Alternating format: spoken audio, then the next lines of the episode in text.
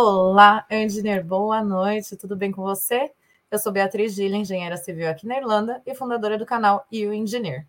E hoje nós vamos bater um papo com uma engenheira química que está aqui na Irlanda como professora de química em uma faculdade. Vai ser muito legal essa conversa. Mas antes da gente começar, vamos começar com a nossa leitura da mensagem do dia, né? Hoje é dia 6 de junho, não, olha eu errado, 9 de junho, e a mensagem de hoje é: Você é parte do meu plano infinito. Você tem um papel a cumprir no quadro geral. Pode até ser um papel pequeno, mas é essencial para completar o todo. Em nenhum momento pense que, por ser pequeno, seu papel não é importante. Quem é você para julgar? Eu preciso de você no seu lugar específico, fazendo a sua tarefa específica. Se você ainda não descobriu qual é a sua tarefa, depende de você procurá-la e encontrá-la. Veja a si mesmo se encaixando no lugar certo, oferecendo sua contribuição para o todo e assim sinta-se parte integrante do maravilhoso todo, não mais separado ou dividido. Ninguém pode fazer isso por você. É você mesmo que precisa procurar e achar o que é seu. Ninguém mais pode viver a sua vida, só você. Olha aí, uma linda mensagem para a gente refletir no dia de hoje, né? Todos nós temos um papel importante nesse mundo e precisamos sim encontrá-lo e vivê-lo, né? Não apenas sobreviver, temos que viver aí a nossa essência e a nossa meta. E chega de mais conversas, quero chamar aqui minha amiga maravilhosa, Daniele, para a gente começar essa conversa. Dani, seja muito bem-vinda. Oi, bem. Tudo bom? Tudo bem, que felicidade em estar aqui hoje. Prazer enorme poder estar aqui compartilhando a minha história nesse teu canal tão lindo, né? Com um propósito tão, tão importante. E eu tô ah. feliz demais, ainda mais que é contigo. Sim, muito obrigada, de verdade, por aceitar.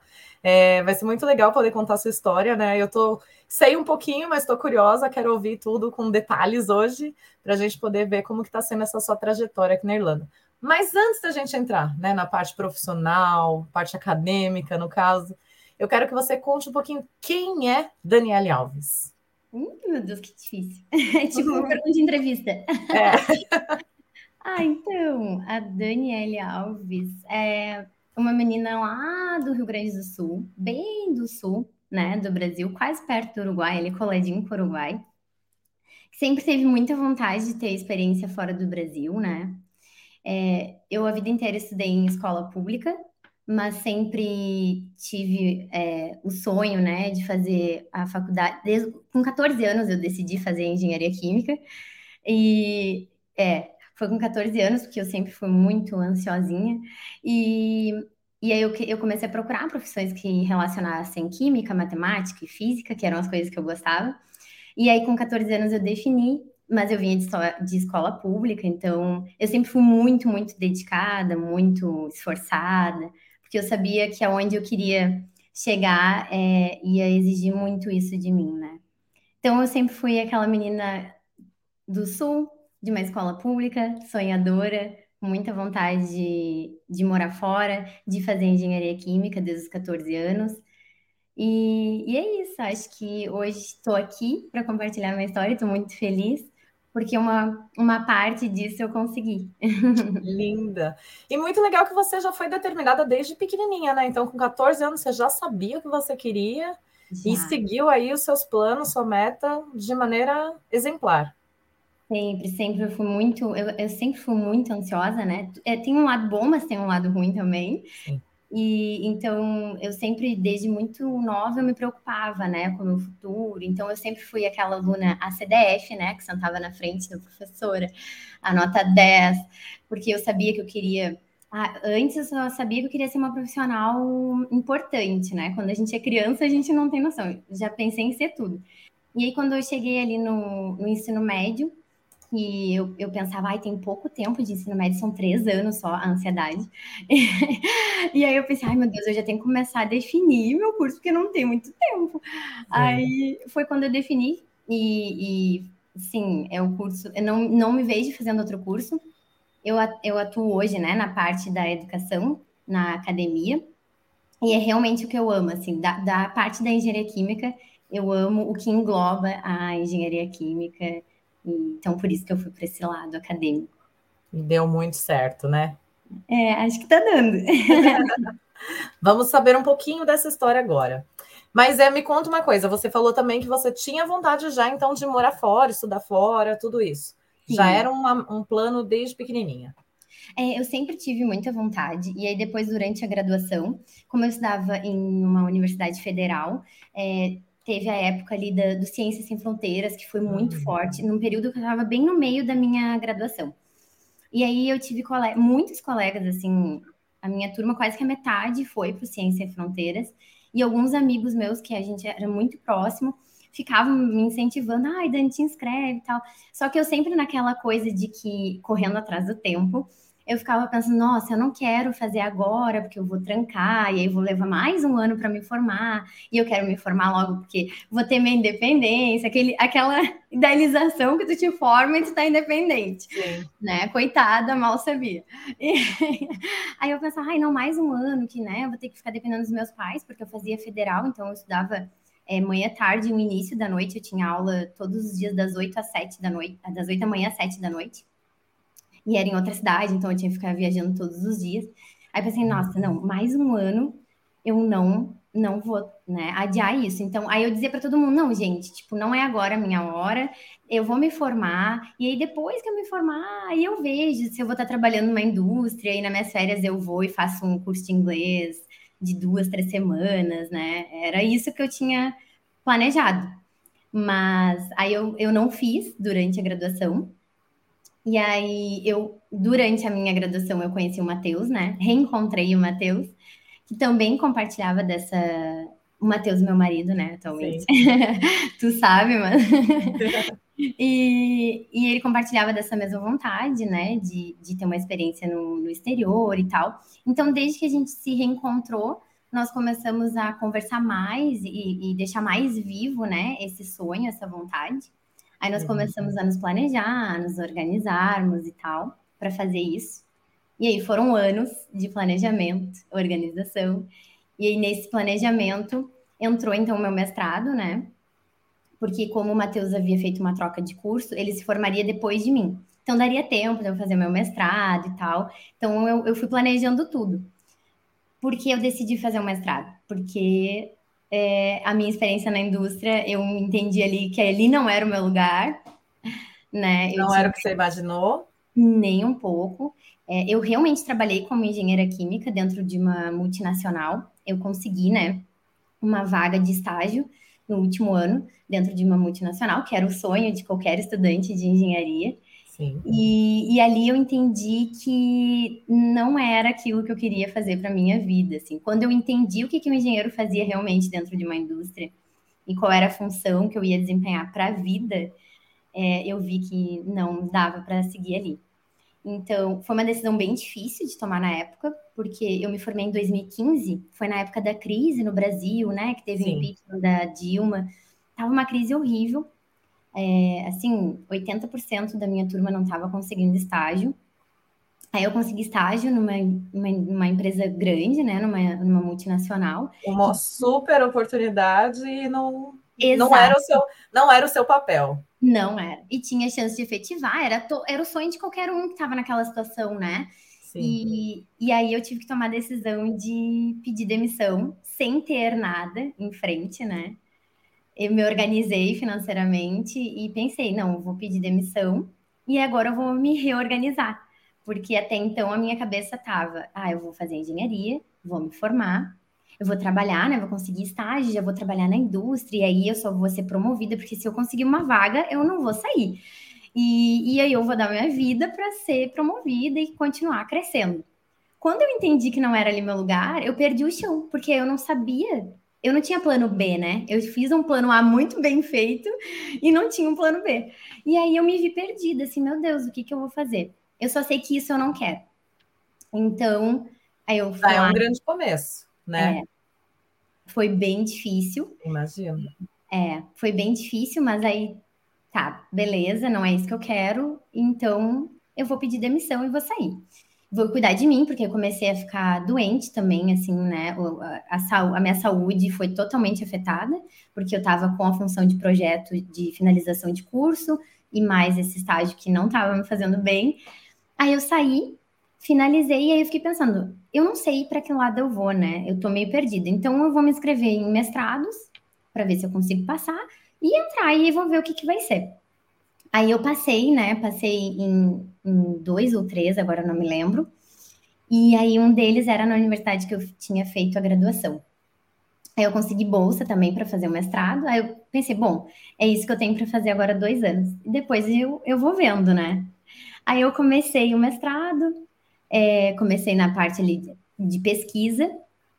Aí eu não, não, me, assim, não me interessava tanto, assim, pela pesquisa, sabe? Conversava com os meus colegas, e aí as gurias empolgadas e tal, com os experimentos, e eu ficava pensando, nossa, não, não sinto essa empolgação, será que também estou no lugar errado? Ai, não acredito.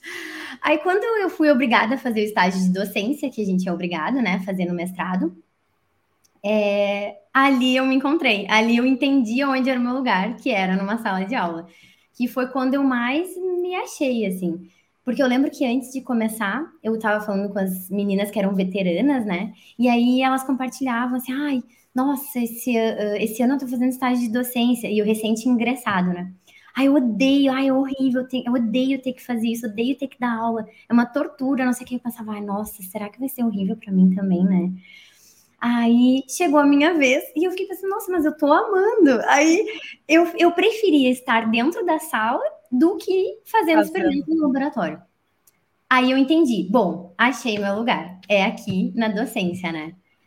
Aí eu pensei, tá, tudo bem, é na docência, mas o que eu quero fazer exige que eu faça mestrado e doutorado, né? Para conseguir uma vaga dentro da, da universidade, né? Porque eu queria ser professora de ensino superior, porque eu gosto de ensinar essas disciplinas assim, né? Um Sim. pouquinho mais avançadas ali da engenharia e da química também. Aí tá, fiz mestrado, terminei mestrado, fiz a seleção para o doutorado, e isso em paralelo o plano da, da mudança, né? O plano da, de sair do de Brasil. Viajar do Brasil, uhum. Exato. Aí entrei para o doutorado, e aí quando eu, eu, passei no doutorado, eu passei, é, é, aí no doutorado eu passei em três universidades, e aí eu fiquei na mesma que eu tinha feito o mestrado e a graduação, porque eu também tinha conseguido bolsa. Aí eu pensei, bom, já falei com o meu orientador, né? E aí eu já cheguei para ele e disse: Olha, eu vou ser sincera contigo, e aí eu não sei se tu vai querer me aceitar, né, como tua aluna, como tua orientada, porque o meu plano é o seguinte, eu disse para ele, eu tenho dois anos, um ano e meio, dois, para fazer o meu doutorado. Não quatro, eu disse para ele.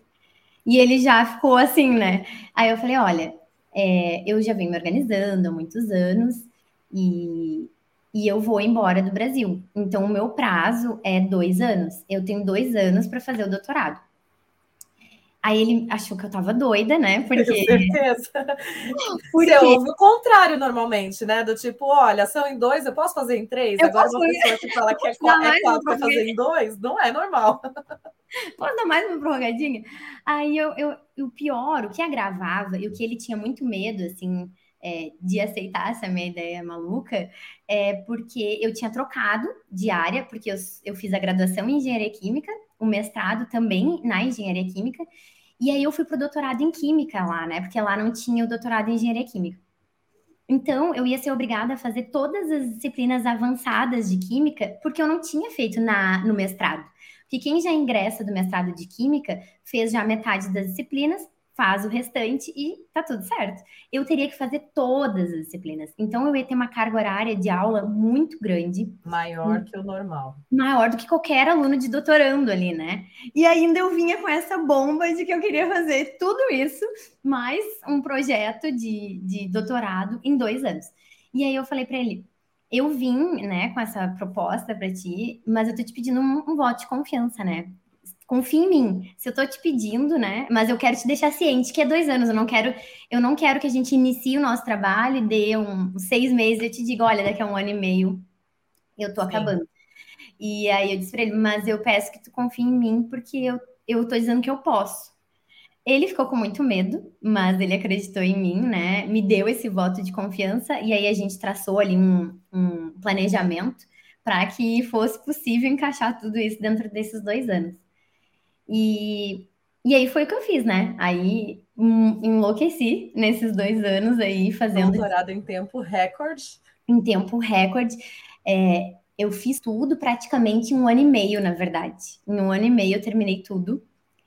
E aí ele tinha feito um planejamento para que eu usasse a minha área de desenvolver, desenvolver materiais, né? Eu desenvolvo materiais para limpeza, para tratamento de água. Era essa a minha área.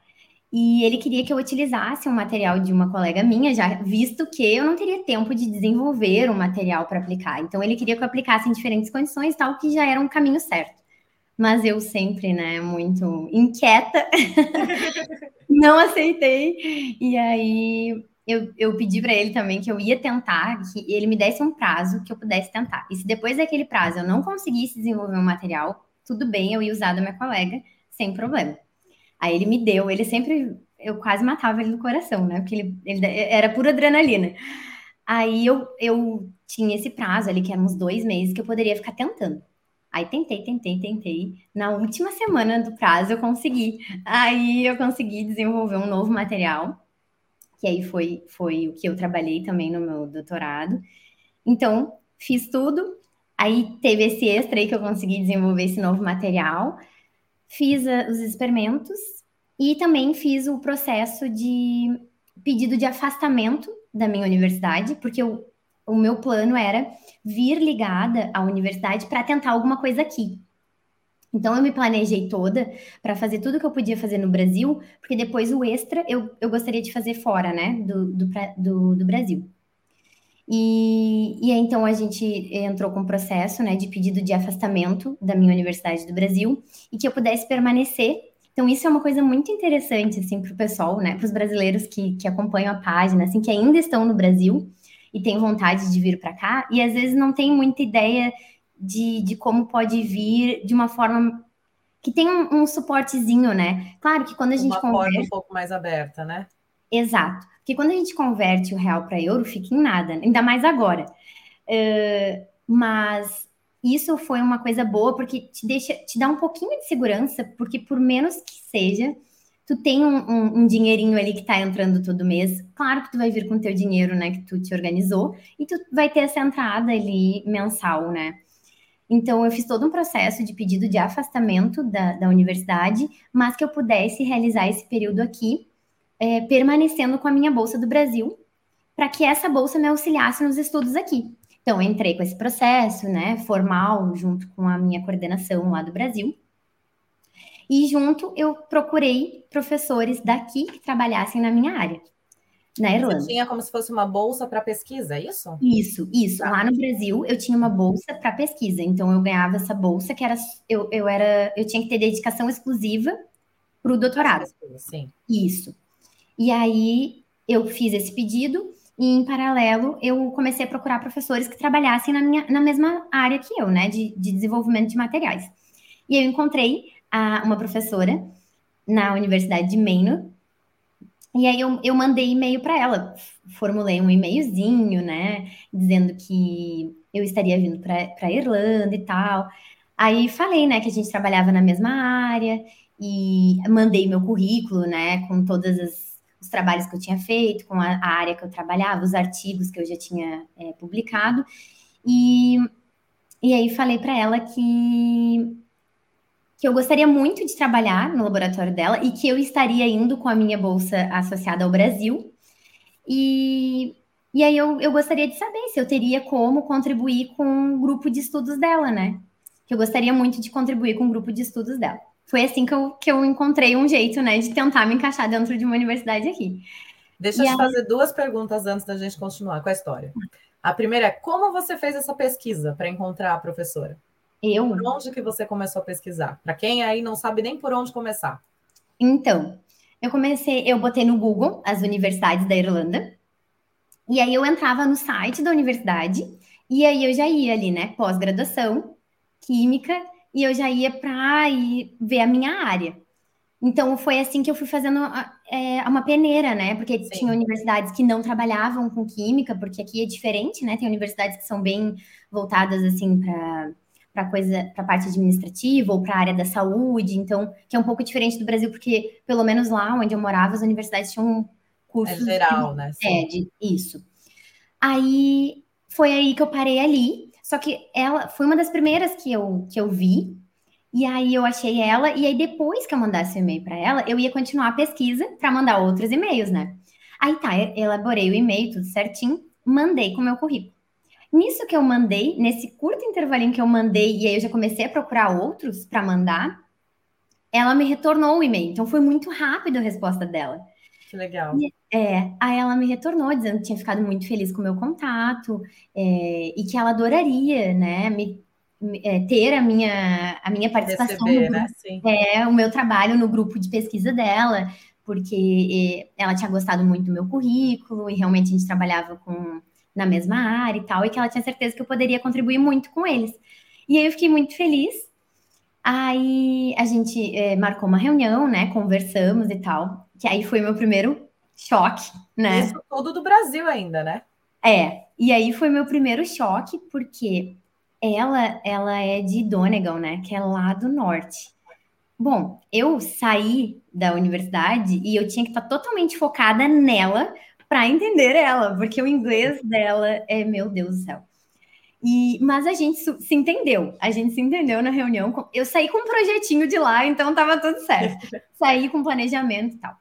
Fiz esse pedido, foi aceito o meu afastamento tudo certo, né? Aí tudo certo para que eu começasse em abril de 2020 a minha pesquisa dentro da universidade. Nisso, antes disso, né, a Bia me sugeriu fazer um voluntariado, né? Eu não sei se tu lembra disso. Eu estava muito nervosa com a função do inglês. Muito nervosa com a função do inglês, porque assim, é, eu fiz inglês por muitos anos no Brasil, muitos anos. Só que quando tu chega aqui, tu pensa assim, meu Deus, eu aprendi tudo menos inglês. Eu não sei o que, que eu tava aprendendo, que menos inglês. Falar, né? inglês não foi, porque eu acho que essas pessoas não estão falando inglês, ou eu nunca aprendi inglês. E, e aí tu me sugeriu a procurar um voluntariado. E aí foi aí que eu fui atrás de um site, que agora até esqueci o nome, mas o site era maravilhoso, que foi tu que me disse também. E, e aí eu comecei a procurar, e foi onde eu achei esse trabalho, né, uh, numa charity shop, então eu trabalhei lá.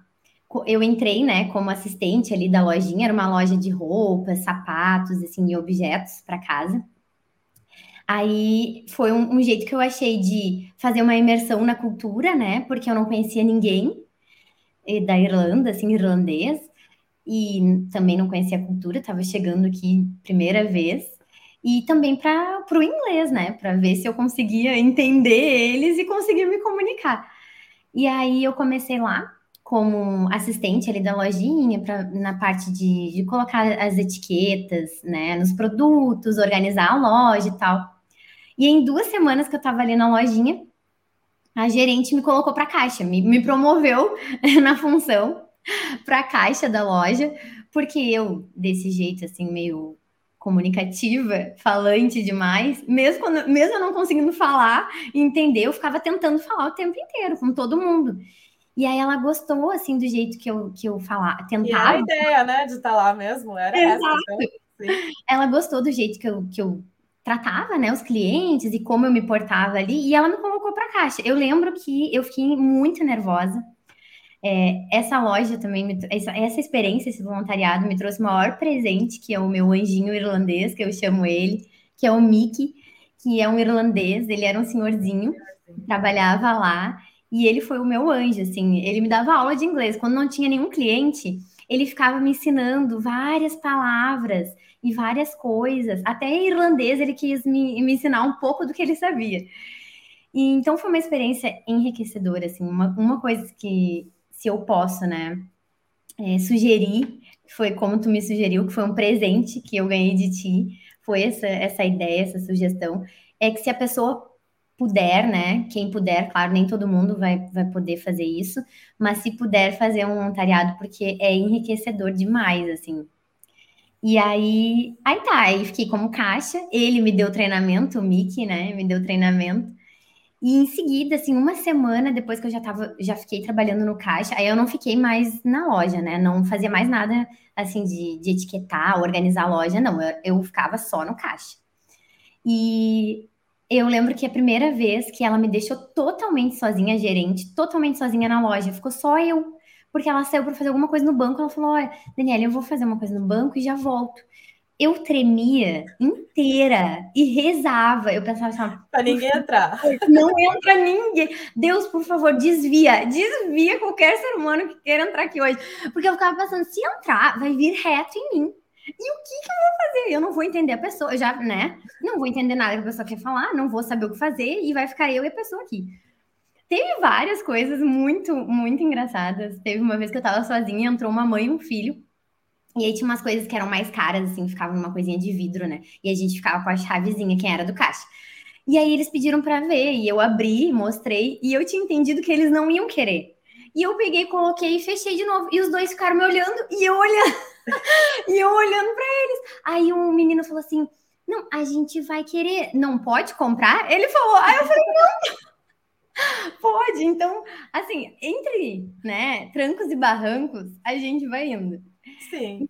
Então foi uma experiência maravilhosa lá, que eu fiquei até eu começar, então, a minha experiência uh, dentro da universidade aqui. Porém, a pandemia começou, tudo foi suspenso, lockdown, atividades suspensas, minha atividade na universidade suspensa, porque não tinha como fazer nada dentro da, do laboratório, porque ninguém podia ir, estava toda a universidade fechada. Aí, nesse tempo, uh, porque fechou tudo ali, né, em final de março, e eu ia começar em abril. Aí, setembro, que as, as coisas começaram a retornar presencialmente. Dentro desse período, né, de, de abril ali a setembro, eu fiquei trabalhando em artigo com os dados do Brasil e também já comecei a trabalhar junto com essa professora. Ela começou a me mandar material para eu ler e tal, e me inteirar, né, do nosso projeto e do que ela fazia dentro do laboratório e também trabalhar em artigo com ela. Então, eu já comecei a me familiarizar com ela, com o jeito dela trabalhar e com o tema também, né, que era um pouco diferente do que eu fazia no Brasil. E aí, em setembro, eu comecei lá, né, porque as atividades foram retornando, eles estavam fazendo uma tentativa, né, de retorno, e aí então foi permitido só os pós-graduandos a voltarem, não, não tinha aula no campus, né, era só o, a parte da pesquisa que, que tinha retornado. Aí em setembro, então, eu entrei. Aí foi outro choque, porque eu era a única brasileira do departamento de química inteiro. Inteiro, inteiro. E, e, eram vários laboratórios, e eu era a única brasileira. Então não ia ter ninguém para me dar um suporte. Suporte. E aí, e na química, uh, era praticamente só irlandês. E aí eu lembro que na primeira semana assim foi desesperador, porque eu tive muita sorte, porque a minha colega do laboratório, que é uma irlandesa, até hoje a gente a gente tem a gente mantém amizade. Hoje ainda a gente trocou mensagem. É, eu tive muita sorte porque ela foi outro anjo na minha vida. Porém, na hora do almoço tinha uma sala bem grande que era para os alunos de pós-graduação utilizarem para o almoço. Aí o que que acontecia? Era a Daniele brasileira, perdida lá no meio de 15, 20 irlandeses na hora do almoço. Conversa assim, né? Como se não houvesse amanhã, eles não paravam de falar. Entre a eles. A gente não entende nada. Meu Deus do céu, imagina só irlandês conversando. Eu fica, ainda bem que eu tava comendo, então, né, fingia, tipo, não estou falando que eu estou comendo. E com aquela cara de paisagem, que eu não tava entendendo nem do que eles estavam falando. E aí todo mundo ria, eu ria, fingia que tinha entendido, né? Vou, vou ficar só eu séria. Não, todo mundo tá rindo, eu tô rindo. E, mas eu ficava muito nervosa, porque, claro, eles queriam saber de mim, né? Eu era uma coisa diferente ali para eles. Novidade, né? Novidade do Brasil e tal. E aí, quando alguém me perguntava alguma coisa, eu achava que eu ia morrer, porque todo mundo parava, óbvio, pra me escutar. E eu pensava, meu Deus do céu, agora eu não sei nem falar português, porque eu acho que eu esqueci tudo, né? Então, as primeiras semanas foram muito desafiadoras. Foram bem difíceis, assim. É aquele momento em que a gente veste, né, a capa da coragem e só vai, assim, porque. Sim se pensar muito, tu desiste, né? É, era angustiante eu saber que no outro dia eu já chegava em casa e eu pensava, ai, amanhã de novo o almoço torturante, que eu não entendo nada, que ninguém fala. Não era nem o problema não era nem a pesquisa, o trabalho, fazer as não. coisas. Era a hora do almoço, que era a hora do break, que teoricamente é hora para relaxar. Né? Era a hora que você ficava mais tensa. Exato. A pesquisa pensava, é eu comigo aqui, é eu os experimento e tá tudo certo. Agora a hora do almoço tá sendo uma tortura para mim. Mas aí tá, tudo bem. Foi passando o tempo, o ouvido foi acostumando, né? E aí eu fui, e aí também eu fui fazendo mais amizade, fui criando mais intimidade com o pessoal, né? E aí eu comecei a ficar mais confiante para falar e tal. No final eu já almoçava rindo com todo mundo, conversando, rindo, sabendo do que estava rindo, né? rindo, sabendo por que, eu estava rindo e conversando com todo mundo e dando a minha opinião, que era uma coisa que eu não fazia, tipo, tava todo mundo, depois eu entendia o que eles estavam falando, só que eu tinha dificuldade de expor as minhas ideias, porque eu sempre fui muito eu sou muito assim comigo, sabe? Eu me cobro demais. Então, é, e o maior problema foi, eu fiz muitos anos de inglês no Brasil. Gramática. Ah, gramática, show. Eu sei tudo de gramática. Mas tu fala com a gramática? Não, né? Eles falam com a gramática? Não. E aí, o que, que acontecia?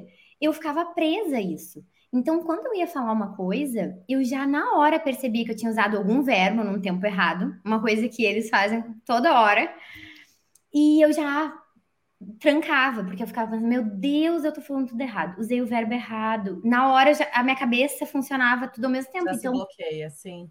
Aí, o que que acontecia? Bloqueava. Não vou dar minha opinião, porque eu comecei a tentar falar e tranquei, porque eu já vi que eu errei um verbo, sei lá eu. Não dá, não vou falar. E então eu não dava minha opinião, ficava quieta.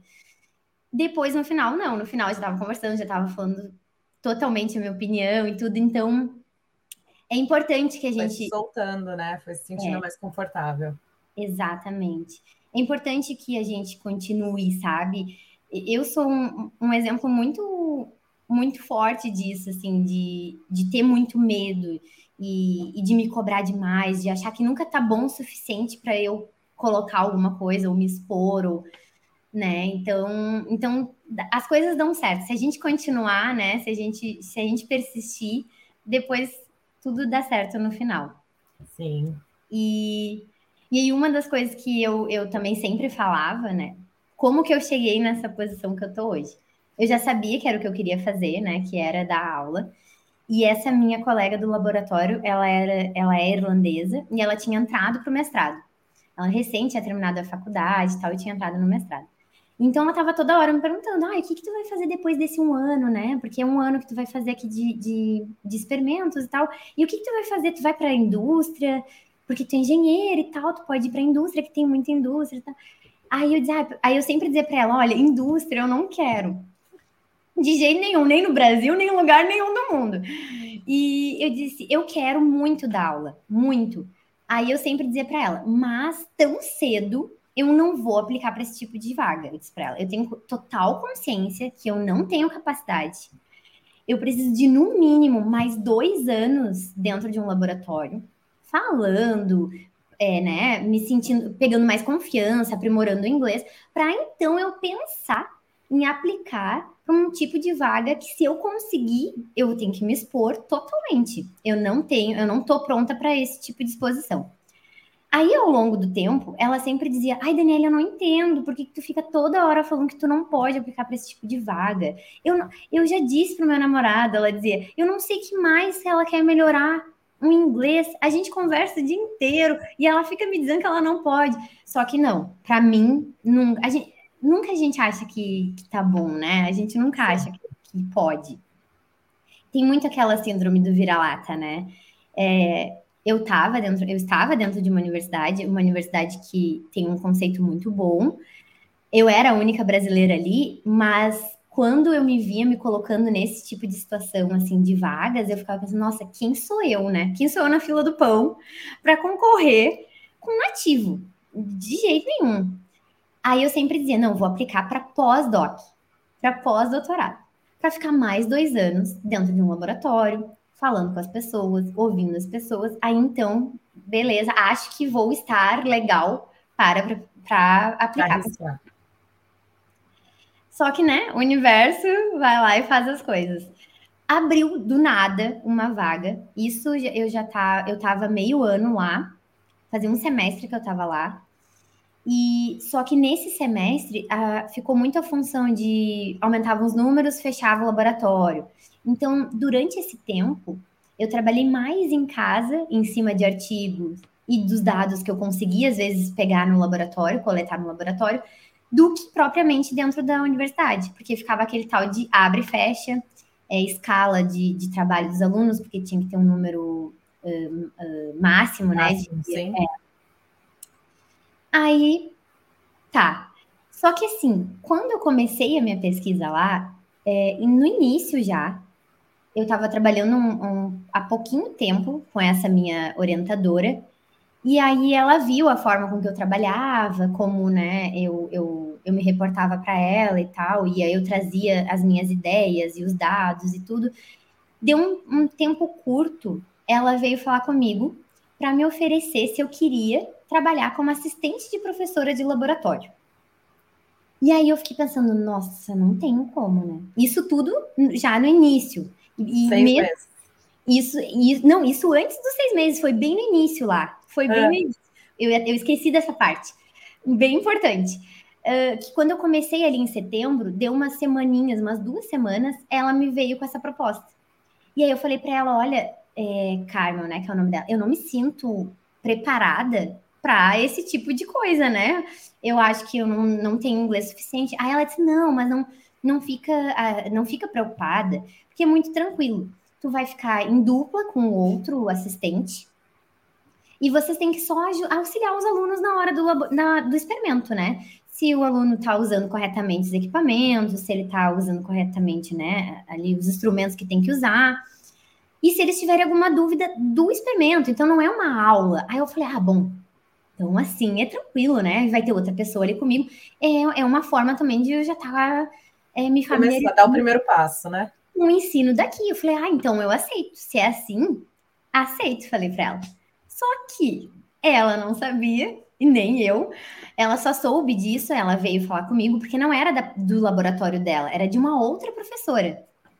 Só que ela acha que ela gostou do jeito que eu trabalhava, né? E aí ela pensou em mim. Ela não sabia, eu também não. Eu fiquei sabendo um dia antes da minha primeira aula como assistente que, pelo fato, né, da, da função da pandemia, as não aulas... eram duas pessoas. Não, as aulas de laboratório não iam acontecer no laboratório, porque eram mais de 300 alunos divididos em grupos de 50 a 60. O laboratório é enorme, mas não o suficiente para ter um distanciamento de dois metros entre os alunos. Então, naquele momento específico, as aulas iam ocorrer da seguinte forma: os alunos iam assistir um vídeo do técnico do laboratório realizando o experimento e o assistente é, teria que dar uma introduçãozinha do que, que era o experimento, mostrar o vídeo, explicar no vi o, o, vídeo, né? Por que, que foi feito dessa forma, o porquê que a gente está usando esse equipamento, por que, que não sei o quê, e explicar depois os cálculos e como que eles deveriam apresentar o relatório. E o assistente também corrigiria os, os relatórios. Isso eu já sabia que eu ia corrigir, mas eu fiquei pensando, ah, beleza, vou corrigir os relatórios, é eu comigo, né? eu fiquei sabendo um dia antes e que ia ser pelo Teams e só eu. Não ia ter a dupla, porque era online. Eu achei que eu ia morrer. Eu falei, meu Deus, o que que ela fez com a minha vida? Por que, que ela fez isso comigo? Resumindo, eu fui até as três da manhã. Óbvio que só eu, né? Porque os outros todos estavam tranquilos, tipo, ah, vai ser né, online, todo mundo irlandês, todo mundo falando inglês. Ah, eu, eu fiquei louca Fiquei até as três da manhã fazendo uma apresentação, porque era, era a única ferramenta que eu pensei. Eu preciso usar alguma coisa para me ajudar, para colocar umas frases e conseguir, sei lá, ler. Nem que eu tenha que ler na hora, porque eu não sei se eu vou conseguir falar alguma coisa. Eu fui até as três da manhã fazendo, porque eu fiquei sabendo na véspera, né? E aí, assim, foi a minha primeira experiência. E e, e aí, aí, já foi para um Teams fazendo apresentação de slide, de uma apresentação de terceiros, tendo que explicar todo o procedimento em inglês para uma turma de 50 pessoas? De 50 pessoas. Mandou muito bem. Muito. Não, aí eu fico pensando, se não é assim, é, é mais ou menos o universo fala assim, ó, toma, né? Vai, porque senão tu não vai. Exato. porque se for, se for pela gente, a gente nunca vai querer, né? Eu nunca ia aceitar. Eu, eu já nem queria aceitar. Como ela me disse que era tranquilo, que ia ser com, de dupla, ah, então eu vou. Mal eu esperava que não, né? Beleza. Achei que eu ia morrer, meu coração assim parava, parou aqui, né? Entrei naquela, naquela reunião, não sei nem como, acho que só a minha alma já tinha ido embora. E, e aí tá, eu fiz a apresentação, mas aí fui eu que fiz essa apresentação para me auxiliar. Os, nenhum dos outros assistentes usou a apresentação, só eu, óbvio, né? Eu precisava de uma, de uma ferramenta. Mas aí depois eles gostaram da, da apresentação e acabaram também fazendo a apresentação para auxiliar na, na, nas aulas. Então aí foi a minha primeira experiência com a docência aqui, assim, foi num susto, né? E só deram um empurrãozinho, você voou. Mas foi o empurrão, assim, no precipício. E aí, e aí tá, e aí eu dei a primeira aula, e aí abriu a porta, né? Porque eram várias aulas que eu ia ter que dar.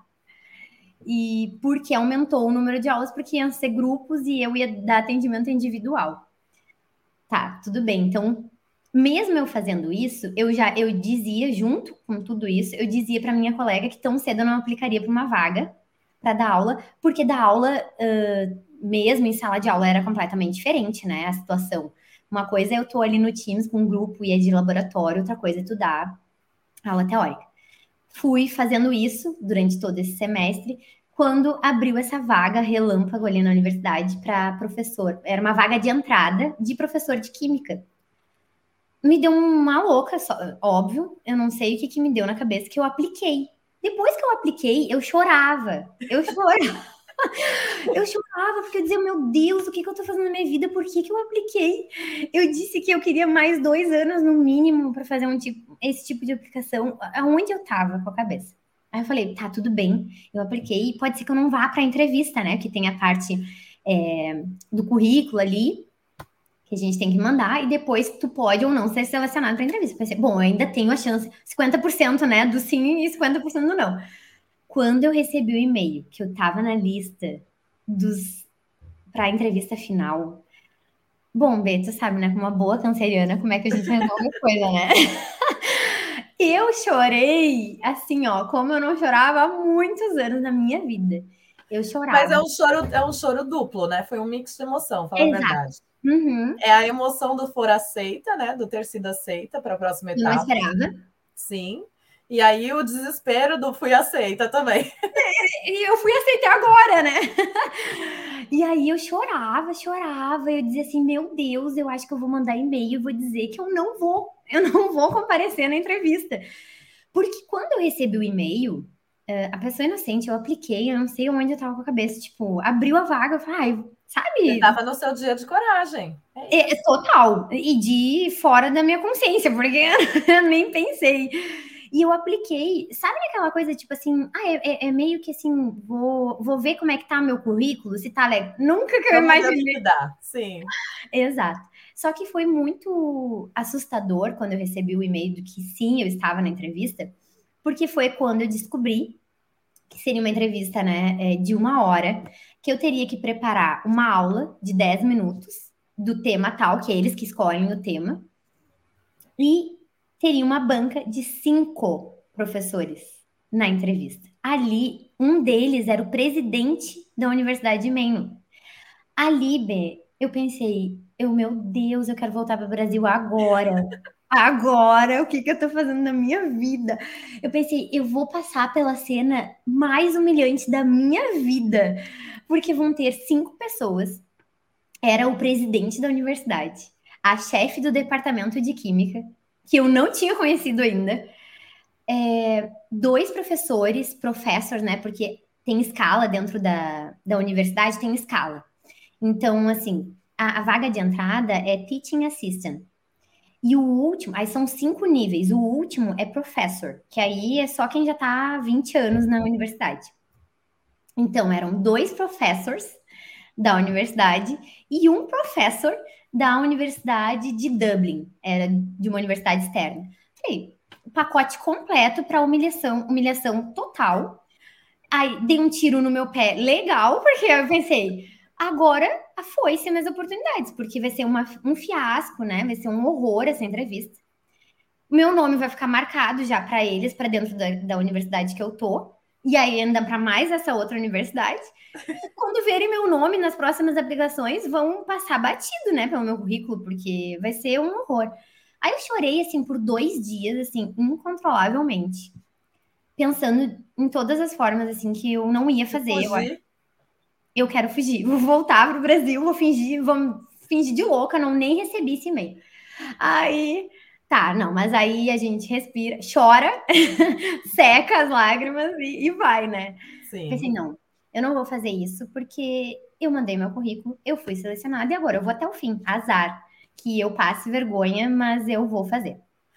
É, porque era 50-50 também, né? Você podia ser, dar muito certo, dar tudo bem. Exato. E, e aí, mas a gente nunca da banca falarem: olha só essa menina a gente só pensa no 100% errado. Tipo, só tem 100% de chance de dar errado. Isso nada certo. Aí, tá. Era um mês a entrevista. Ia ter um mês. Um, era um mês para essa entrevista. Eles marcaram já a minha data, o meu horário. E pediram só para eu confirmar se eu podia fazer naquele dia, naquele horário. Beleza, confirmei, né? Depois de muito choro. E a minha vida foi essa entrevista por um mês. Eu dormia e acordava me preparando para essa entrevista. Preparei a aula, eu preparei páginas e páginas, escrevendo, escrevendo é, como que eu trabalho, né, como professora, como que eu me porto diante de determinada situação dentro de uma sala de aula, a minha experiência dentro da sala de aula, porque no Brasil eu tive um ano e meio, né, de estágio de docência, um semestre é, no mestrado e dois né, um ano no doutorado. Então eu tive um ano e meio de experiência no Brasil, mas aqui, claro, é completamente diferente, né? E um bom dessa outra oportunidade que eu tive ali como assistente de, de professor de laboratório foi que ali eu consegui também entender como as coisas funcionavam aqui. Aqui que era já fui me familiarizando, né? Como era um ensino aqui para eles, porque também é bem diferente do, do jeito Sim. do Brasil. Nada acontece por acaso, né? Nada, nada mesmo. E aí tá, e aí fui me preparando, folhas acho que eu tinha umas 10 folhas de ofício, assim, escritas, assim, escrevi, assim, como que eu faria para enganjar os alunos, como que eu faria, né, para fazer agora essa hibridização, né, aula online e presencial, porque isso me ajudou. O fato de eu ter, ter tido aquela aula lá e que foi tudo adaptado, fez com que me auxiliasse a descobrir ferramentas para trabalhar online, como que eu, né? Então eu fui usando tudo isso. E aí escrevi, escrevi, escrevi e era de noite estudando, escrevendo, estudando. Eu pensei, meu Deus do céu, eu tenho que falar. Por uma hora eu vou falar, não sei o que, que eu vou falar, mas eu vou falar. Chegou o dia da entrevista.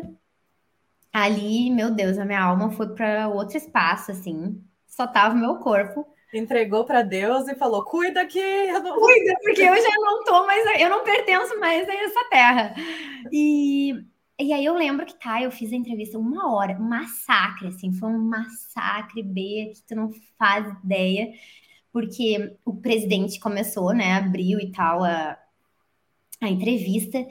E aí começou, tipo, era, foi o primeiro professor e era pergunta, pergunta, pergunta. E era assim, eu respondia e era outra, eu respondia e era outra. Eu e eu pensava assim, meu Deus do céu, não vai cansar de me perguntar, pelo amor de Deus. Aí, para ter ideia, assim, o quanto era que todos me pediam desculpa pela quantidade de pergunta, mas que eles precisavam. E aí eu, não, né? Não tem problema. Eu pensava, ai, por favor, não precisa, né? eu, não, tudo bem, tá tudo bem. E aí era, foi um massacre, assim, ó. Eu saí, parecia que eu tinha lutado numa guerra, porque a minha cabeça, meu Deus. Então Pesando foi uma tonelada, né? horrível, assim, horrível. E até porque eu não pensava que tão cedo eu estaria fazendo aquilo ali, né? E aí foi aquele massacre de entrevista. Isso é uma coisa que a Irlanda tem, né? A gente faz tudo planejadinho, bonitinho, chega aqui e ela fala: Não, amor, não é assim. seu planejamento de Brasil fica no Brasil. Você está em outro país, é outra cultura, aqui quem manda aqui não, querida, aqui não. não. aqui tu não manda em nada. É, isso acontece muito aqui na Irlanda, isso é fato. Muito. Mas é bom, sabe, É bom Sim. que aconteça isso, porque a gente tem dificuldade de sair da nossa zona de conforto, né? E tudo que faz a gente sair da nossa zona de conforto faz com que a gente paralise, né? E aí aqui é muito assim, como aqui tudo já é mais difícil pelo fato de nós sermos brasileiros, né? Ah, uma coisa importante que eu não falei. Eu vim para cá com com visto de Stamp for, que é o visto de por ser casada com um cidadão europeu. Porque o Matheus tem a cidadania portuguesa, né? A avó dele é de Portugal. Então eu vim com esse visto, é uma coisa bem importante que eu tinha esquecido de falar, né? Então eu vim com esse visto por ser casada com um cidadão europeu, eu, tinha, eu tenho esse visto que me dá a permissão de morar e trabalhar aqui full time. Então eu tava com esse visto, né? Mas você acha que o fato de não ter um visto que te dá permanência atrapalharia alguém que queira fazer essa parte de pesquisa e docência? Ou você sabe? Então, é, para que tu esteja dentro da universidade, tu tem que estar com visto. Tu tem que ter um visto. Aí o que que acontece? Se da forma que eu vim, eu não vim é, sendo estudante da universidade daqui. Eu Sim. vim como pesquisadora visitante. Então, como eu era pesquisadora visitante ou estudante visitante, é, eu tinha que ter um visto, porque essa, essa posição não me daria um visto. Entendi. Qual a posição que me daria um visto? Se eu estivesse pagando para fazer um ano do doutorado aqui pagando as taxas da universidade e realmente sendo matriculada como aluna de, do, de doutorado na universidade. Aí eu consigo entrar com processo, né? Isso é bem importante, que bom que tu perguntou que eu tinha esquecido. Aí eu conseguiria entrar com processo de visto, aí é tranquilo, tu consegue. Mas só se tu estiver matriculado. O meu caso, que foi a forma com que eu encontrei de me encaixar dentro da universidade, foi sendo visitante, né? Pesquisadora e aluna visitante. Então, para os brasileiros, né, que têm cidadania, porque tem muita gente que tem cidadania e às vezes não sabe como pode vir, tem medo de vir sem nada. Se tem algum vínculo em alguma universidade do Brasil, uma, uma via é essa, sabe? Tu vir como um, um aluno visitante. Porque sempre dentro da universidade, pelo menos ali, a minha experiência, né, o que eu tive ali, vai ter alguma oportunidade que tu possa trabalhar e também ter uma renda daqui, sabe? Então, a universidade, pelo menos que eu, que eu trabalhei, ali, trabalhei ali, todo mundo que quer, aluno de pós-graduação, pode trabalhar ali, auxiliando, né, nas aulas de laboratório.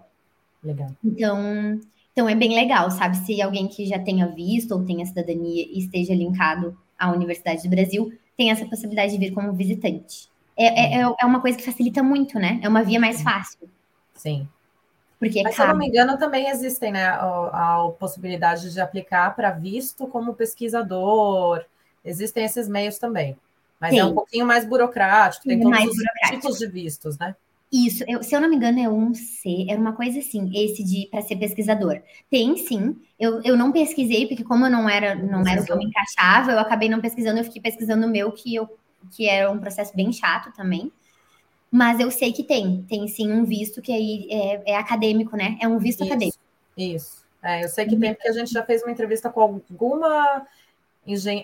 ela era engenheira de software, se não me engano, e ela trabalhava com pesquisas em uma faculdade. E aí ela tinha esse tipo de visto. Isso mesmo, é um visto acadêmico. Isso, exato. Pra tu ficar dentro da, da parte acadêmica. Isso mesmo, Sim. tem, tem esse visto. E tá, aí agora onde é que eu... Aí eu fiz a entrevista, foi isso. Fiz a entrevista. Foi bombardeada de perguntas? Bombardeada, massacre. Aí eu só pensava, tudo bem, independente da resposta, eu fiz, assim, eu tava muito orgulhosa, porque eu tinha conseguido fazer, né? Porque eu achei que eu não ia fazer aquela entrevista. E aí, uma semana depois, eu recebi um e-mail e eu tinha ficado como suplente. No final, foram seis candidatos pro final. Eu era a única não nativa. Olha. E, e eu fiquei em segundo lugar. Eu perdi para o primeiro lugar porque ela tinha sete anos de experiência como professora, a mais do que eu. Então, mais tarde eu fiquei sabendo, pela minha professora, né, que eu fiquei em primeiro lugar na entrevista, mas eu, eu perdi no negócio da experiência, na parte de experiência. Quando eu recebi isso, né, e fiquei sabendo, nossa, isso me encheu assim de esperança. Eu fiquei pensando, eu sou, eu, eu posso, né? Eu posso, eu posso tentar antes do que eu estava imaginando. Sim. E aí tá, e aí vida, a minha vida seguiu, eu fiquei feliz, né? Pensei, então eu tô realmente no caminho certo, vou seguir fazendo as minhas coisas. Fiz essa entrevista ali, era julho, eu acho. Junho ou julho de 2021, do ano passado, porque eu tinha previsão de defender, né, o meu doutorado no final do ano passado. Aí eu ainda estava a, a, ligada à minha bolsa do Brasil, até a minha defesa, né? Mas por um erro, falhas de comunicação na, no Brasil, eu perdi a minha bolsa do nada. Do nada. Da noite para o dia, eu descobri que eu não tinha mais bolsa. Eu fiquei, eu fiquei sabendo que eu não receberia jamais no próximo mês. Então, eu não fiquei nem sabendo quando que a minha última bolsa era aquela minha última bolsa. Eu não sabia disso. É, fiquei sabendo quando eles já tinham é, feito o meu desligamento. Uma falha de comunicação total lá, é, da parte da coordenação do Brasil, porque a coordenadora tinha entrado de licença, maternidade, voltou, não estava muito inteirada das coisas e tomou algumas decisões precipitadas e erradas. E, e aí ela é, cortou a minha bolsa então, da noite pro dia, eu fiquei sabendo que eu não tinha mais e que eu não receberia mais mesmo, que a minha última bolsa tinha sido a minha última bolsa, eu não estava nem sabendo. Meu Deus. Isso, da noite pro dia, na, nenhuma história perfeita, né? É, é engraçado. E é bom, é, é, muito bom que tu faz isso, né, B? Que tu traz as histórias. Porque as pessoas é, veem o final né, da nossa história, mas as pessoas não têm ideia da trajetória, do caminho é, é, muito fácil tu olhar hoje, olhar para ti, né? Onde tu tá, hoje olhar para onde eu tô e pensar, ah, foi muito fácil é, elas chegarem. Nossa, a Dani conseguiu porque ela tem sorte. É sorte, é sorte. Mas ninguém tem, ninguém tem ideia dos altos e baixos, né? De quanto desafio que a gente tem que passar. É, as pessoas não querem, quando as pessoas vêm às vezes se espelhar nas histórias elas estão mais preocupadas com o final, né? Só que o caminho é o mais importante, né? E é o caminho que, que faz a gente chegar onde a gente chegou. E na verdade a gente nunca chega, né? Porque senão não teria graça se aqui. Continua andando, né? Você continua andando. Exatamente. E, e aí, então, da noite pro dia, eu descobri que eu tinha perdido a minha bolsa. E aí eu ia ter que defender o meu doutorado, assim, da noite pro dia também. Foi aquela loucura para eu terminar a minha tese. A sorte é que eu sempre uh, fui muito organizada em relação a isso, então eu já vinha escrevendo a minha tese. Mas foi uma loucura, assim, eu enlouqueci. Em uma semana eu tive que ajustar uma banca com cinco professores diferentes, ajustar ter, é, um horário, um dia que desse para todos, e enviar a minha tese lá para o Brasil, para a coordenação do Brasil e tal. E, e aí o que era previsto para acontecer até dezembro eu tive que finalizar em setembro. Meu Deus. Só que eu descobri isso em agosto. E então eu tive um mês para finalizar tudo. Na verdade, para finalizar a tese, eu tive três dias. Eu tive Porque três... você tinha que mandar para eles poderem olhar, revisar, te mandar qualquer observação antes de você eu fazer. Eu tinha a... que mandar com um mês, no mínimo, de antecedência para minha coordenação. Senão eu não poderia defender. E eu não queria mais ficar presa, né? Não queria mais ficar presa no Brasil. E queria poder seguir aqui. A minha orientadora daqui, e isso é muito legal de trazer aqui, sabe, B? Porque às vezes a gente não dá muito valor. É claro, o Brasil, o meu ensino todo foi público, né? Meu ensino médio, meu ensino superior, graduação, mestrado e doutorado em universidade pública. E isso é maravilhoso, sabe? Que o Brasil nos proporciona. E é um ensino de muita qualidade Hoje, eu que estou dentro de uma universidade, eu posso dizer com todas as palavras que a qualidade do nosso ensino é muito superior, é muito boa, é muito alta mesmo. A diferença de a diferença assim de mestrado e doutorado é gritante, né? Eu que eu que fiz no Brasil e tive a oportunidade de estar aqui, é muita diferença. A gente tem um nível muito alto. E o problema é esse pelo fato de nós sermos brasileiros, um país terceiro mundo, a gente cresce crendo que nós somos muito inferiores, né? E que tudo que vem do país de primeiro mundo é muito melhor. Então, assim, não importa onde a pessoa se formou. Ela se formou lá numa cidadezinha do interior, numa universidade do interior. Mas se ela é da Europa, meu Deus, quem sou eu perto dela? Porque ela tem uma graduação, um doutorado na Europa. E não é assim, sabe? É, é exatamente todo... o contrário. B, totalmente contrário. O pessoal daqui, os meus colegas, os irlandeses, ficavam chocados com a quantidade de disciplina que eu era obrigada a fazer, com a carga horária que eu tinha de, de matéria, com tanto que a gente tem que fazer de experimento, com tanto que a gente tem que publicar para ser apto a defender. Eu não posso só fazer um doutorado, eu tenho que publicar em revistas com fator de impacto, que é uma coisa muito importante nesse meio, altíssimos. Então, é muito difícil e aqui o pessoal é completamente diferente. Eles mal têm aula, eles ficam muito no laboratório.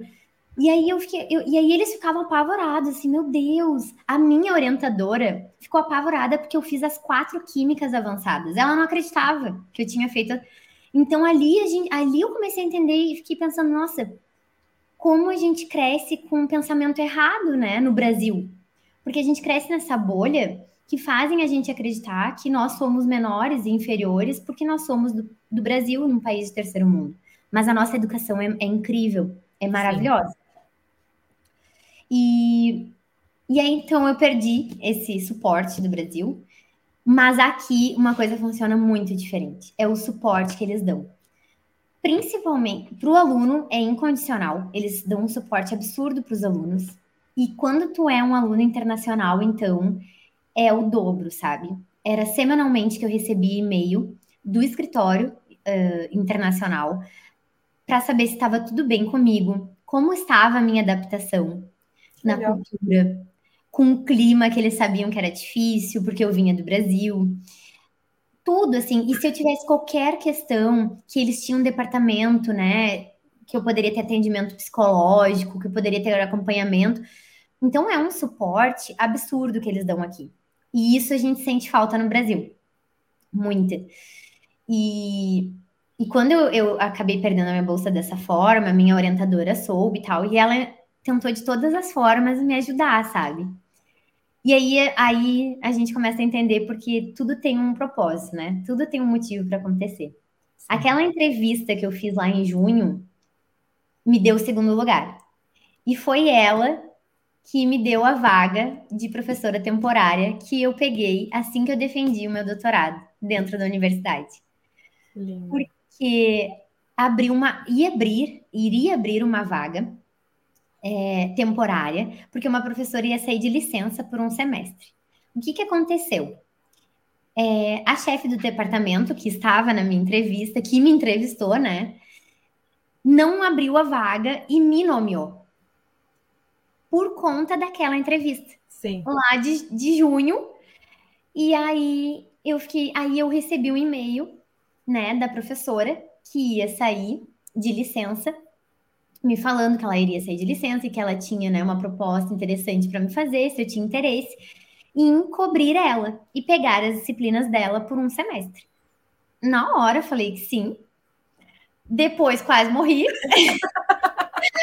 A gente só vai falando assim, né? Vem, a gente fala assim, depois a gente vê o que, que acontece. Depois a gente analisa, né? Primeiro a gente fala, bora, depois a gente fala, meu Deus. Agora eu não posso, agora eu não posso analisar. Eu não tô num lugar de análise agora, Sim. né? Eu só tô num lugar de aceitação. Sim. Aí eu lembro que ela mandou e-mail. Isso tudo foi assim. Eu descobri que eu tinha perdido a minha bolsa. Em seguida aconteceu isso, sabe? Eu já tinha marcado a minha defesa, a minha orientadora já estava sabendo. É que o ano letivo começa em setembro, né? Exatamente, exatamente. Aqui começa em setembro. Sim. E a minha orientadora estava tentando ver outras formas para que eu conseguisse ficar ali dentro da universidade e trabalhando como assistente professora de laboratório e tal. Aí veio essa oportunidade, a chefe do departamento foi até ela, conversou com ela e aí elas decidiram e, e aí eu recebi esse e-mail com essa proposta. Aí eu fiz uma reunião por vídeo, né, com essa professora, que foi quando eu descobri o que, que eu daria de aula. Mas, em resumo, eu peguei uma disciplina de primeiro ano, que era de química, é, de química geral, que eu ia dar aula. para uma turma de 353 alunos. Aí eu fiquei pensando assim, ó, Deus, por favor, faz ela me dizer que não é presencial, que não vai ser presencial, porque isso já era setembro do ano passado, então as coisas já estavam voltando, né? voltando. né? Sim. E eu já tinha escutado falarem, porque ainda não, as aulas não tinham voltado, porque iam começar em setembro, só as pesquisas a gente já estava tranquilos no laboratório nesse período, né? Eu pensei, ferrou, as aulas não vão estar presenciais. Como que eu vou parar na frente de 300 e tantos alunos? Meu, não tem condições. Aí ela falou assim: ah, não, é, fica tranquila que essa turma de primeiro ano vai ser online por conta do, do número de alunos. Ah, era turmas até 100 ou cento e poucos e iriam ser presenciais. Era uma norma assim que tinham criado, né? Para poder voltar. Acima disso seria online. Eu falei, ah, beleza, então tá. Falei, beleza, não vou ver a cara de ninguém mesmo, tá? eu não vou pensar que tem 300 ali me olhando, né? Eu, eu vou ficar olhando para mim e para apresentação, tá tudo tranquilo. Aí ela tá assim, então eu preciso que tu cubra essa disciplina, que eu é, desse workshops lá para outras turmas, mas eu preciso que tu pegue essa disciplina inteira e uma disciplina de último ano, de turma de formandos.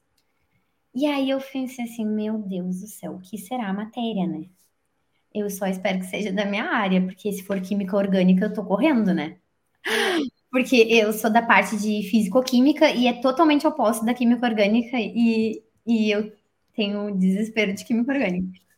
E eu pensei, meu Deus, se for química orgânica, ferrou. Aí ela falou assim: essa turma é a turma de formandos e vai ser presencial. Eu tremi todinha, né? Eu falei, meu Deus do céu, Daniela, o que, que tu aceitou? E aí era uma disciplina, B, de biomoléculas. Em resumo, eu ia ter que falar para eles sobre DNA, que eu nunca vi na vida.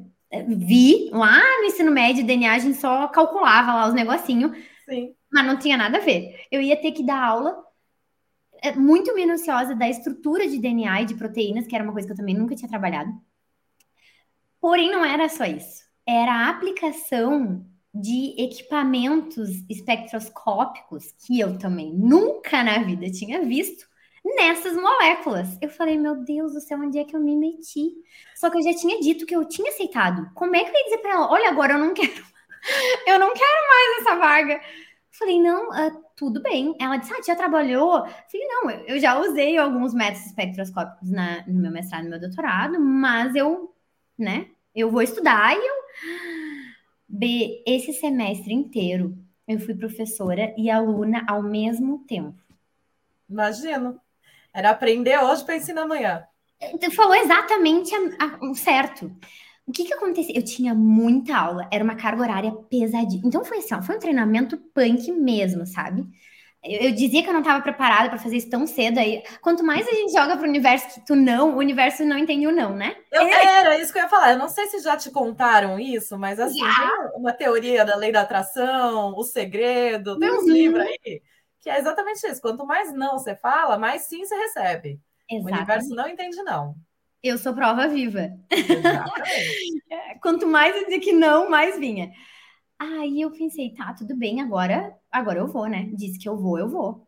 Vou chorando, mas eu vou. Choro, a gente chora, seca as lágrimas e vai. Só, só para deixar bem claro, é que a gente está falando do semestre que acabou duas semanas atrás, né? Não, não, não. Esse foi setembro de 2021. Ah, tá. Eu entrei lá na universidade, que eu comecei é, presencialmente em setembro de 2020. Aí eu fui, fiz todo o ano ali, fazendo o meu projeto em paralelo, trabalhando como assistente ali do, do, do laboratório. Em julho de 2021, julho do, em junho do ano passado, junho, eu fiz a entrevista.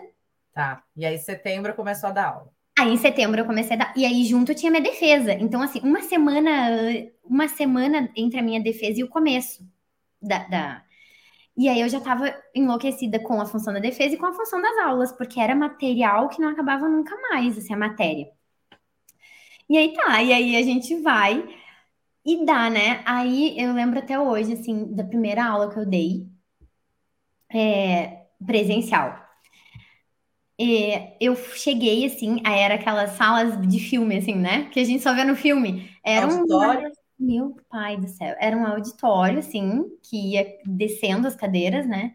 um palco enorme, tu bem sabe meu tamanho, né? 1,53, um cotoco, e um palco enorme, um quadro gigantesco.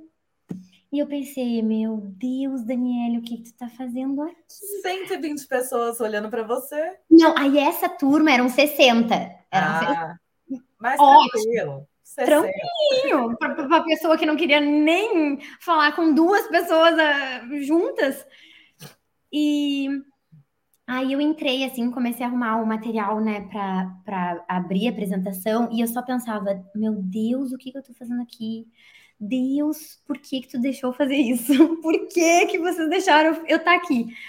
Eu lembro que sim, eu comecei. E ele respondia lá de cima, porque você falou que não queria ir para a indústria, você queria dar aula, então você vai dar aula. tu não quer dar aula? Então toma. E aí, aí eu dei a primeira aula. Era uma carga horária muito grande, assim, porque eu tinha que dar muita aula. Eu tinha que dar muita aula para o primeiro ano. Eu dava três aulas por semana para o primeiro ano e duas para essa turma de formandos. Fora os workshops e os tutoriais que eu dava por fora para outras turmas. Então, eu não tinha tempo. Exatamente o que tu falou. Essa turma, a turma do primeiro ano era muito tranquilo, muito tranquilo, não, porque eu tinha que me organizar com as aulas e era muita aula para organizar, mas era tu, era química geral, né? A química que você conseguia tranquilo, levar. a química básica. Agora a turma de formandos, eu estava praticamente me formando com eles, né? Porque e eu dizia assim, eu dizia para o Matheus, meu Deus, que eles nunca imaginem que eu tô aprendendo isso hoje para ensinar amanhã. Mas amanhã eu chego lá e, fa e, falo com a maior convicção do mundo, como se isso estivesse aqui dentro de mim há anos.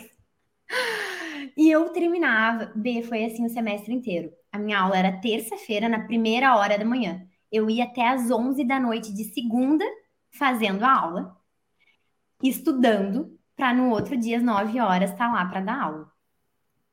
Sobrevivi. A primeira aula, eu comecei a dar e eu só pensava, eu comecei a falar. O primeiro slide, eu, eu só pensava assim: ó, meu Deus, eu quero sair daqui. Meu Deus, eu quero.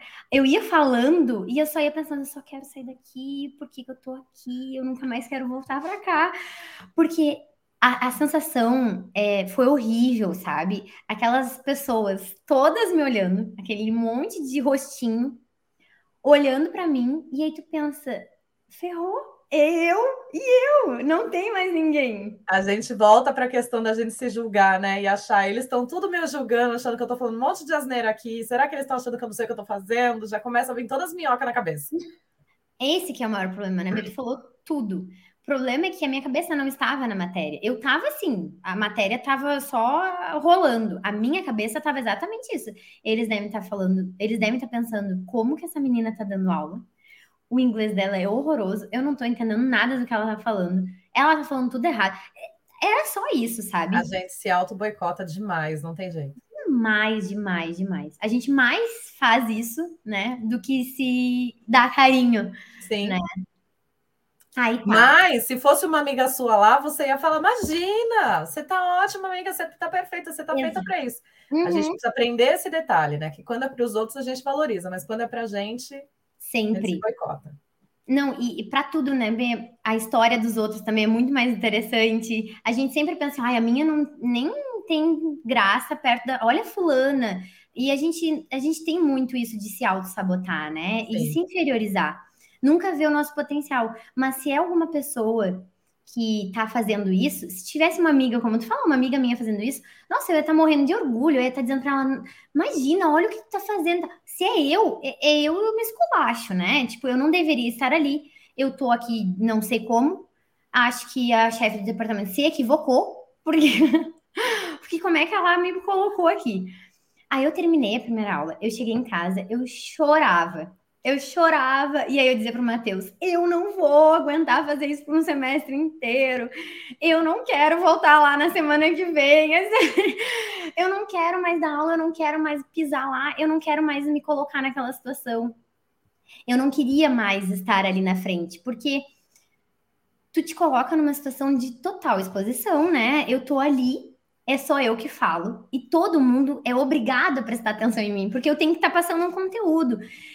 E, e, é desesperador, porque quando é na nossa língua, já é difícil. É uma situação que a gente se expõe, e mesmo quando é em português, é difícil de falar em público. Imagina quando não é a tua língua e tu não tá confiante, né? Eu tava aqui nenhum ano quando eu fiz essa. Eu tive essa experiência, eu tava. Eu tava aqui. Não, eu tava aqui há um ano, mas a maior parte do tempo eu trabalhei em casa por conta do negócio dos laboratórios fecharem. Então, tinha recém-completado um ano, né? Tinha recém-completado um ano. Então foi. Não era muito tempo. E aí é outra coisa, né? A gente sempre fica tipo, não, no mínimo tantos anos eu tenho que fazer isso.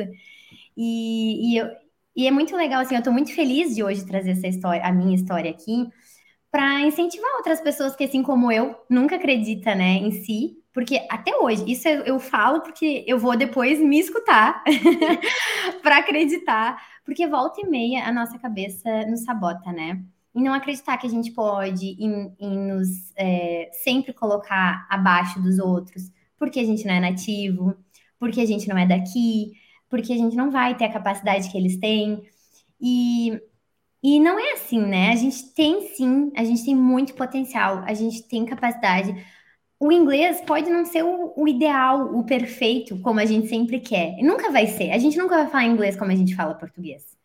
Nem português a gente fala perfeito. Nem português a gente fala, exatamente, é cheio de erro. Então, é, o que é importante é a gente acreditar que sim que a gente pode e que sim eu vou fazer o meu melhor e o que eu tenho que fazer é o quê? É eu passar conteúdo, o conteúdo. Eu estou conseguindo passar o conteúdo, os alunos estão entendendo, ponto, sabe? Tem, não focar no que a gente sempre gosta de focar, que é para cutucar a ferida, né? Sim. E aí tá. Aí foi isso, primeiro, aí chorei, chorei, chorei, disse que eu não queria mais voltar lá, não queria mais me colocar naquela posição e não sei o que, o que, que eu tô fazendo na minha vida. Tá. Não tinha. Na segunda-feira seguinte, tá Dani até as 11 horas da manhã preparando a aula. A outra tô eu lá com a minha bolsinha, dando aula. Porque eu, e eu disse, e isso era uma coisa que eu falava muito com o Matheus, como as coisas são. As coisas acontecem como tem que acontecer, né? São, é tudo muito perfeito. E no tempo que tem que acontecer. Se eu não tivesse me comprometido com a chefe do departamento e com aquela professora, se fosse qualquer outra coisa que eu estivesse fazendo, eu iria desistir eu iria, eu cheguei num nível de desespero que em qualquer outra situação eu desistiria. Naquela, eu não, eu não vi essa opção. Eu não tinha a opção de desistir, porque eu dei a minha palavra para uma pessoa que era importante ali dentro e para uma professora que confiou em mim e saiu, né? Então, uma a, a desistir não era uma opção. Não era uma opção, então eu tive que encarar, engolir o medo, engolir o choro, o desespero e continuei. Dani. Foi uma maior experiência. E vou dizer, me arrisco a dizer que em qualquer outra situação você não ia desistir. Uhum. Não é seu. Você ia chorar, você ia reclamar, você ia tudo, mas não ia desistir. Eu acredito que eu iria, mas eu acho que não. não. Eu tenho certeza que não. Ai, tu me conhece melhor que eu, Bê. E aí tá, e aí eu fui. É, foi uma experiência assim, avassaladora, né? Eu entrei uma Daniele, e saí uma outra Daniele, completamente diferente, assim. É, aprendi tanto no profissional quanto no pessoal, sabe? Foi um, uma experiência de muito crescimento mesmo, de, de alto desenvolvimento, né? Porque eu tive que aprender a confiar em mim, eu tive que aprender a acreditar que eu podia fazer aquilo, porque senão eu não ia conseguir chegar até o final. E aí eu consegui, foi assim muito legal. O, minha última aula presencial eu tirei uma foto, eu dentro da sala depois, né, que os alunos já tinham saído, para registrar aquele momento que tinha sido um momento muito importante, sabe? Eu consegui fazer algo que eu achei que eu não seria capaz tão cedo, né? E eu consegui terminar isso, que eu também achei que eu não ia no início. Eu achei que eu ia entrar em colapso pela primeira aula que eu dei e eu achava que eu não ia conseguir mesmo chegar até o final, mas eu consegui, né? Cheguei e, e foi assim uma experiência incrível. E aí essa essa vaga era até 31 de janeiro desse ano. Nisso eu ia para o Brasil, aí eu levei meu computador e tal, mas eles tinham um break ali, né, de, de, de final do ano, de final de ano. Eu fui para o Brasil no final ali de dezembro e voltei na primeira semana de janeiro. Eu voltei do Brasil e eram os exames, né? Os exames deles, porque mudou um pouco o calendário por causa da função do, do Covid.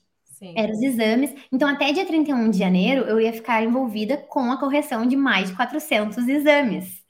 350 e tantos lá do primeiro ano, mais os 60 do, do, do último ano. Aí eu cheguei do Brasil num domingo. Na segunda eu sentei no computador para começar a fazer as correções. E aí me deu um, não sei, me deu um, uma coisinha assim de procurar. Eu pensei assim, ai, ah, vou só colocar, só por descargo de consciência.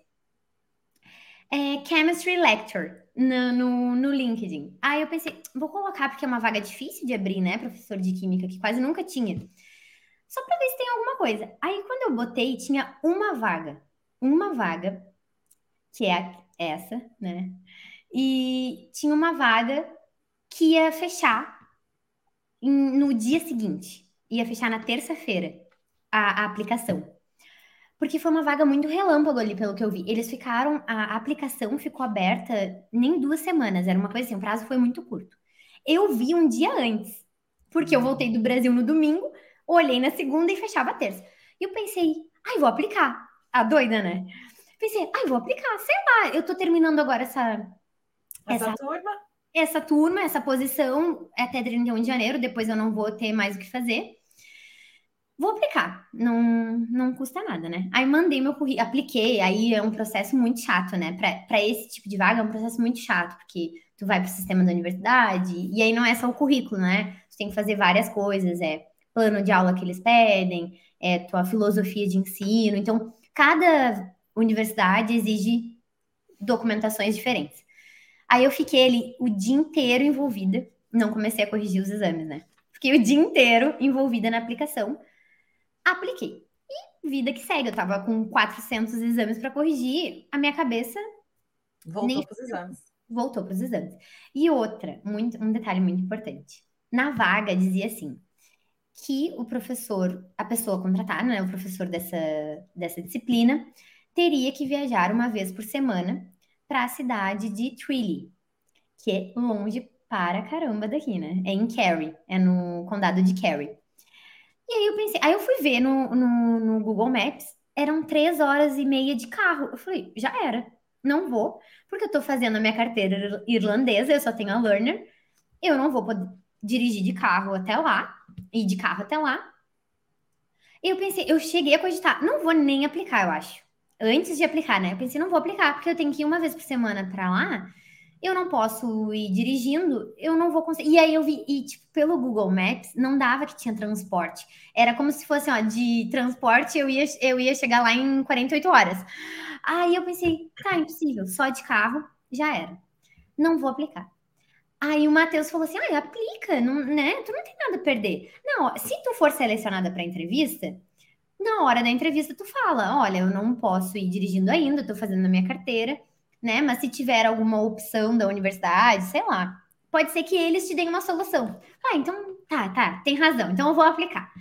Mas aí eu pensei assim, né? Eu comigo, tô aplicando porque isso é o que eu vou fazer o ano inteiro aplicação para vaga.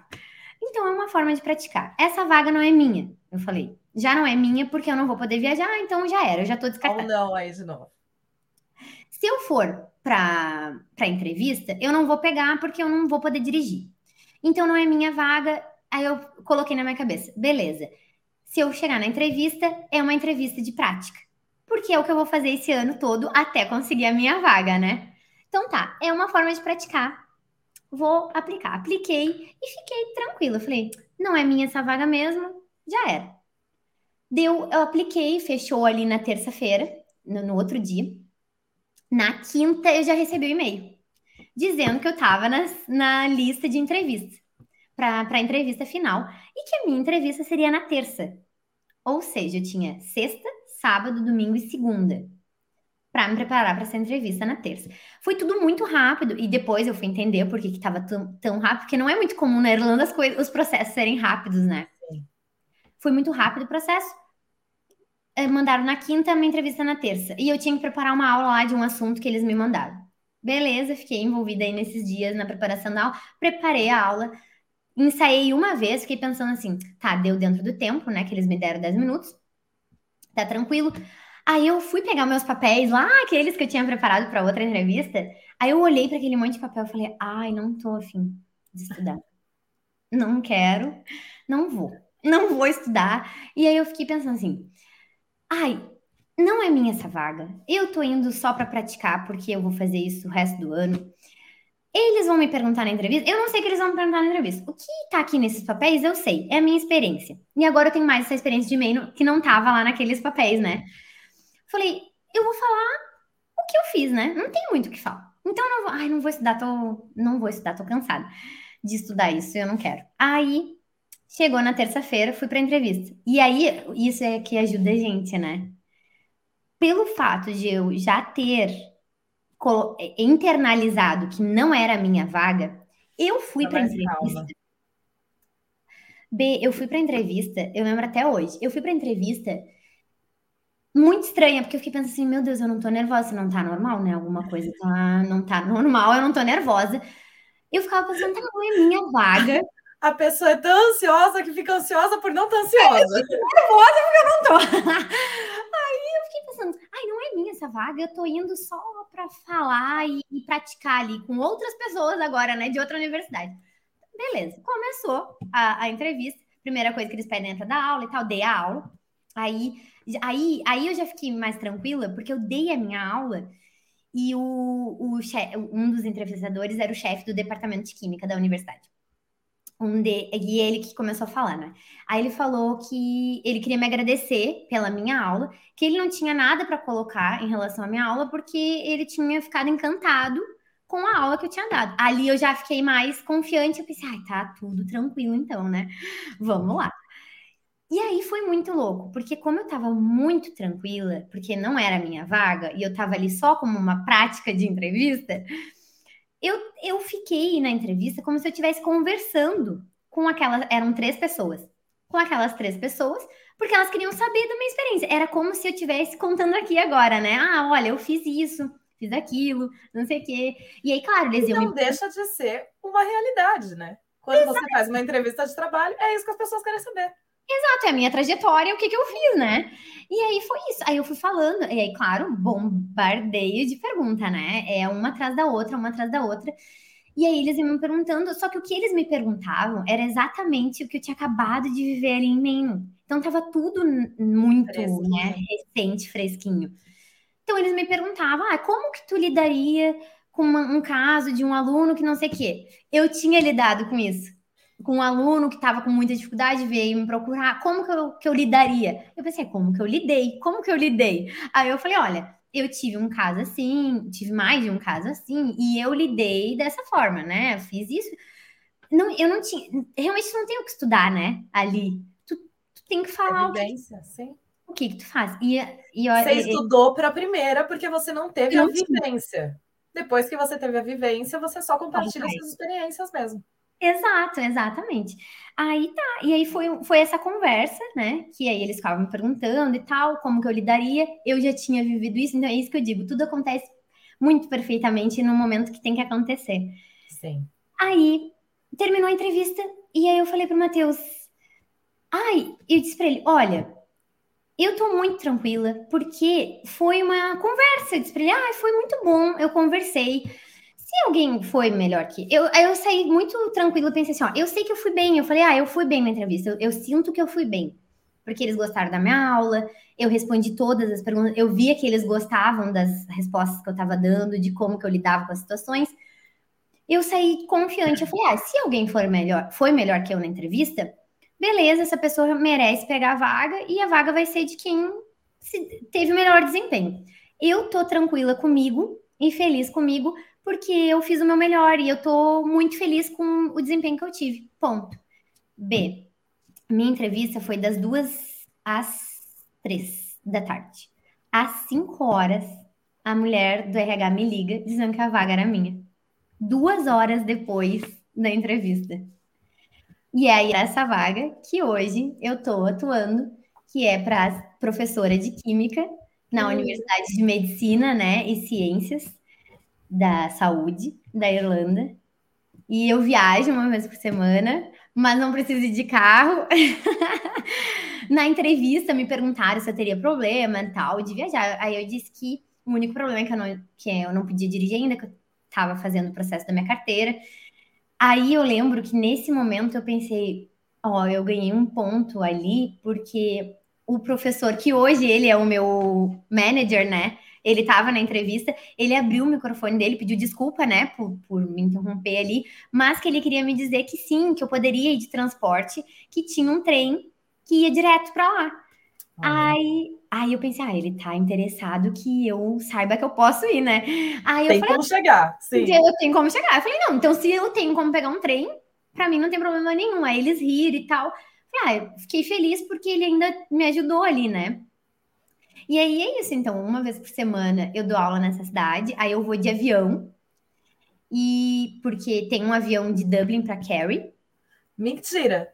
Uhum. uma vez por semana eu vou de avião, toda terça eu vou de avião para lá. E aí na quarta eu dou aula a manhã inteira e volto. Aí eu volto de trem, porque o horário do avião não, não coincide ali com o meu horário de saída, o, o avião é, é, de noite. Aí eu volto de trem. Então eu vou de avião, volto de trem. A universidade paga todo o transporte, paga o hotel que eu fico lá também, a minha alimentação. E... Caramba, que legal! Você vai, uma vez por semana você pega um avião para ir para outro lado da ilha. É, só para atravessar essa Irlanda imensa. Maravilhoso. Mas chega rapidinho também, né? É 30 minutos. Eu, eu, o avião faz assim e faz assim. Que legal. Nossa. Aí hoje Parabéns. eu tô E olha aí, toda a dois trajetória. Anos e meio na Irlanda, né? É, faz dois anos e meio que, que, eu, que eu cheguei aqui. Nunca imaginei que eu estaria onde eu estou em dois anos e meio, né? Sempre pensei que isso era um plano para depois de cinco anos de, de Irlanda. Sim. Então, eu estou muito feliz, feliz demais de poder trazer essa história aqui, a minha eu história. Eu estou encantada. Eu já conheci um pouquinho da trajetória, mas, mas não conhecia tão a fundo. A gente não teve esse tempo, né? não conseguimos ter não, esse tempo. E esse período aí, a gente não estava conseguindo se encontrar. E não. foi quando tudo aconteceu. Então, tu também está sabendo muita coisa agora. Exatamente. E tô, olha, é, honrada, primeiro, por você poder compartilhar isso aqui com a gente. Obrigada. É, desde quando a gente se conhece, eu sempre soube que você é uma profissional exemplar, você sempre foi muito dedicada. Então, assim, eu desejo todo sucesso para ti. É muito bom ver você compartilhando essa história com todos os perrengues, com todos os altos e baixos que você teve que enfrentar, mas assim, ver aonde você já chegou, né? É. Em dois anos e meio, se a gente for olhar dois anos e meio no Brasil para ter essa evolução profissional, uhum. é muito difícil. Então, assim, parabéns, de verdade. Eu hum. tô, olha, eu tô encantadíssima, né? Sou sua fã, hum. você sabe? Então, assim, ah, eu que sou tua! É maravilhoso, maravilhoso. Você merece muito sucesso, muito sucesso ah, mesmo. História também. linda, linda, linda. Ah, linda. É, tu também sabe, a tua história é linda demais, eu amo a tua história. Eu sou grata demais porque as nossas vidas se cruzaram, né? Antes da gente chegar aqui, tu Sim. foi um anjo na nossa vida, porque quando a gente veio para Irlanda, a gente não conhecia ninguém e o Matheus, né, por conta da profissão, os dois da, da parte da civil, vocês entraram em contato quando a gente estava no Brasil ainda, e foi uma hora antes da nossa vida. A gente nunca esquece que foi tu que ajudou a mobiliar o nosso apartamento enorme. a gente nunca esquece, toda vez que a gente vai na IKEA, a gente lembra daquele dia, porque foi tão importante pra gente, sabe? A gente tinha chegado aqui perdidos, sem ter ninguém, né? Só os dois. Os dois saíram da casa dos pais. Casaram e vieram. Casamos e viemos. Nossa primeira casa, como casal mesmo, foi aqui. E a gente não tinha como ir em lugar nenhum, assim, para comprar tanta coisa que a gente precisava, né? E aí, tu sempre, como um anjo na nossa vida, nos levou lá, passou o dia com a gente. Foi um anjo do início e é um anjo até hoje. E eu sou grata demais. Muito obrigada pelo, pelo convite. Eu fiquei feliz demais com o teu convite, porque eu, eu acompanho, né, essa tua trajetória na página desde o início, mesmo às vezes a gente estando, estando um pouco distantes, porque a gente não consegue se encontrar, eu estou sempre te acompanhando pela, pelas redes, sei Sim. o quanto tu te empenha nesse trabalho, o quanto te dedica para ele. E eu fico muito feliz de ver tanto sucesso. E não tenho dúvida que esse é só o início de muitos frutos que tu ainda vai colher desse Amém. projeto. Amém. Não, enquanto eu tiver histórias incríveis que nem a sua para compartilhar aqui, ah, tenho certeza que é sucesso. ah, muito obrigada, B. Eu fico obrigada. feliz. Espero que isso, essa história hoje, a minha história hoje, sirva assim para incentivar, né, e motivar as pessoas que às vezes têm medo, que a gente tem muito medo, é normal. Mas Sim. vai com medo, né? Vai com medo mesmo, porque dá certo. Dá Exatamente. Certo. Tem que ir. O medo faz parte do processo. Né? Então a gente tem que ir com medo mesmo. O importante é isso, é o que você falou. Você estava lá falando o que, que eu estou fazendo aqui, mas no uhum. dia seguinte você estava lá de novo. Então, com medo mesmo. Tem que ir. Vou aproveitar para olhar quem é que estava aqui com a gente, né? Porque a nossa conversa foi tão gostosa que eu não quis parar em momento algum. Mas eu vou olhar quem está aqui para a gente dar um oi. Olha aqui. Lademir Luiz Bial, boa noite a quem está na Irlanda e boa tarde para quem está no Brasil. Estava aqui com a gente. Ah, a Kali, sempre presente. Engenharia química é realmente para quem ama mesmo. Ah. Admiro muito o ramo da engenharia também. Ah, legal. Ai, Matheus. Ah! Maridão. Maridão. Aqui a Kali fez uma pergunta: quais foram as maiores dificuldades superadas para trabalhar fora do país? A língua. Uma das maiores dificuldades é a língua. Primeiro, porque a gente tem que se reencontrar, né, numa outra língua. Porque uma coisa era eu, Daniele, é, professora ou engenheira no Brasil, né, falando português. Até eu, Daniele, como pessoa a minha maior dificuldade foi a língua, principalmente na posição que eu tô hoje, que é uma posição de muita exposição. Se tu é engenheira de indústria, tu tá trabalhando ali na indústria, muitas vezes tu não precisa de uma comunicação tão grande, né? Dependendo do processo que tu desempenha. Óbvio, dependendo da função, se tu tiver uma função mais de liderança, tu vai ter que ter muita comunicação. Então, para mim, a maior dificuldade assim que eu tive que superar foi a língua, foi o medo, né? A, a, o travar pelo fato da gente ficar muito preso na, no certinho. Eu foi esse o meu maior problema. E, e é isso, e é, uma coisa que a gente só supera é, realmente encarando, né? Indo, fazendo, falando e escutando, vivendo, né? é, vivendo, né? Ficar uhum. imerso nesse mundo mesmo, que é a única forma que a gente consegue superar. Sim. Mas para mim a língua foi o maior, a maior dificuldade. Não tem jeito. O Lucas colocou aqui good vibes. Ai, meu cunhado. A Júlia colocou coraçõezinhos. Minha amiga do Brasil.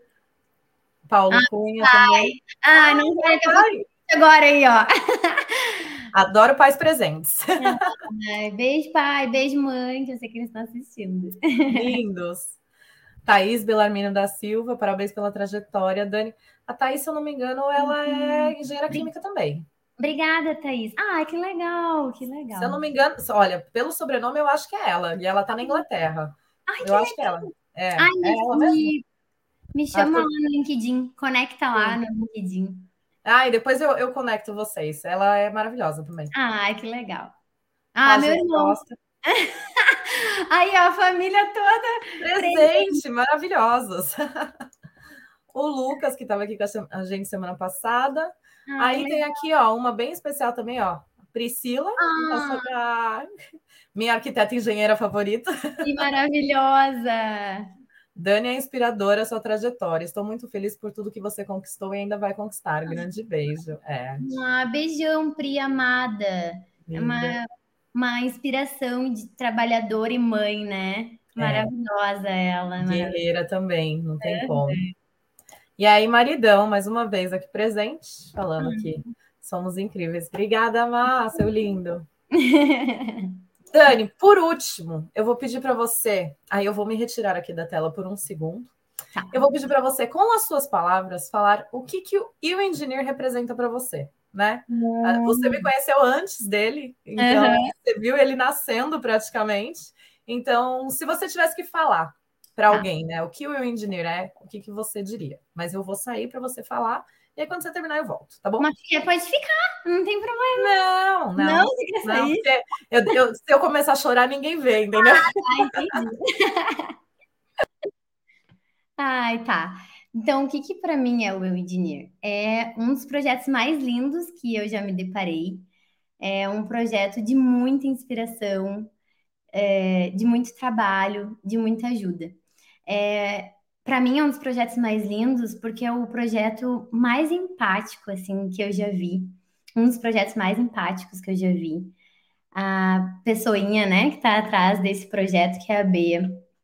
É um ser humano incrível e que usa essa página para fazer o que ela faz de melhor, né? Que é dar suporte e ajudar todos aqueles que precisam. Então, eu, eu faltam palavras assim para descrever o quanto eu fico feliz de ver esse crescimento dela, o quanto eu fico feliz de poder conhecer ela é, de pertinho, de ter essa amizade com ela, porque a página vem crescendo, mas não chegou nem perto ainda do tamanho que é a Bia, né, que está atrás dessa página. E eu tenho certeza que logo esse projeto vai, vai tomar um, uma proporção tão grande quanto ela, que é imensa, é imensa. E ele tá, né, tá caminhando para essa imensidão toda que merece. Então, é isso. É uma das páginas mais lindas, com os propósitos mais lindos, que é de ajudar a todos aqueles que chegam aqui com todas as suas necessidades, seus medos, e ela vem para para acolher com muito amor, com muito carinho, todos esses medos e receios que a gente tem, trazendo histórias para motivar e incentivar. É isso, eu acho. Que linda! Obrigada pelas palavras. Ah, imagina, B. Não tem palavras suficientes para descrever. Obrigada. Dani, parabéns mais uma vez pelo seu sucesso, pela trajetória uhum. linda. Obrigada de verdade por todo o apoio, toda a amizade, por uhum. toda contribuição dentro e fora do Engineer, assim, você e o Má são assim essenciais e muito importantes nessa trajetória da minha vida. Obrigada mesmo. Imagina. Muito sucesso para ti, sempre, sempre, sempre. E conta ah. comigo, você precisa ir para IKEA de novo? Ah, eu, eu sei. Para nós, muito sucesso sempre, que a gente possa sempre manter essa conexão, essa amizade que é tão importante para nós. Porque tu sabe o quanto tu é importante para a gente aqui, né? Tu é um pedacinho da nossa família daqui da Irlanda que sempre nos acolheu e nos protegeu e nos deu todo o suporte possível e impossível. Então, um, beijão. Muito obrigada por tudo. Beijo, fica com Deus. Amém. Tu também, amada. Amém. Até breve. Até. Tchau, tchau. tchau. Gente, muito obrigada a todos vocês que ficaram aqui até agora. Foi aí uma história maravilhosa, inspiradora. Não, eu acho que assim, eu fiquei até sem palavras muitas vezes, porque realmente a história foi linda, linda, linda. Então vocês viram aí que é né, uma área que é possível também você atuar aqui no mercado irlandês, se você gosta dessa área de lecionar, né, de ser aí um professor. Então, a história inspiradora da Dani. Obrigada a todos que ficaram até agora aqui. Não esquece de deixar o seu joinha aqui embaixo, que isso ajuda com a divulgação né, do nosso trabalho. E mais uma vez, muito obrigada a todos por estarem aqui até agora. Nos vemos em breve na próxima semana. Tenha uma ótima noite. Tchau, tchau.